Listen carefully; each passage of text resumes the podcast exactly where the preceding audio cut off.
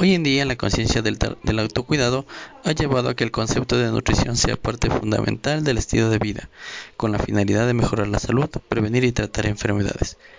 Hoy en día, diferentes investigadores han centrado su interés en el efecto que tiene la nutrición a nivel fisiológico y la relación entre la alimentación y las enfermedades crónicas no transmisibles, con el fin de contribuir a la salud y bienestar de la población.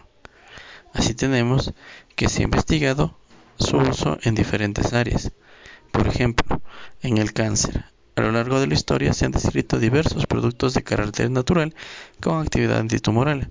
Algunos de estos, cuya eficacia está documentada, son el resveratrol, controlando la señalización de los oncogenes activado por modificadores epigenéticas relacionadas con las vías de señalización del NFK y el transductor de señal y activador de transcripción.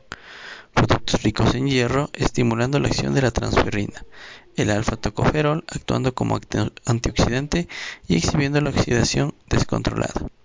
El extracto de té verde actuando como inhibidor de la tirosinquinasa involucrada en la fosforilización del factor de crecimiento endotelial vascular.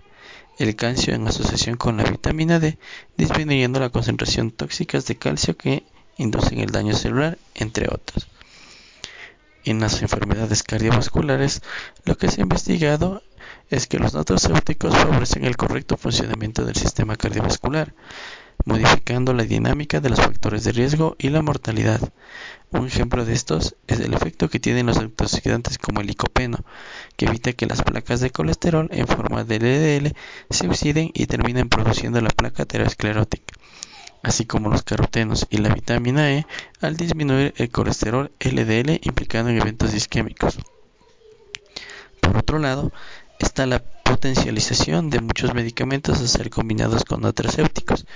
Tal es el caso de las estatinas y el omega 3, que aumentan las HDL y disminuyen los triglicéridos, el colesterol LDL y la presión arterial, siendo una buena medida terapéutica para los pacientes que padecen de estas enfermedades. Otro ejemplo pueden ser en las enfermedades dermatológicas. La psoriasis es uno de los ejemplos más comunes de enfermedades inflamatorias cutáneas.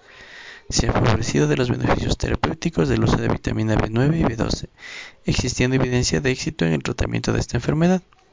Por otro, también se ha sugerido que el uso de algunos probióticos para el manejo de síntomas alérgicos de la dermatitis atópica. Asimismo, la suplementación con grasas poliinsaturadas, vitamina D y E, selenio, té verde, revés, ratrol y licopeno para prevenir el desarrollo y progresión de melanoma en la población general. Es así que vemos que hay múltiples usos para los nutracéuticos y los beneficios que nos pueden brindar.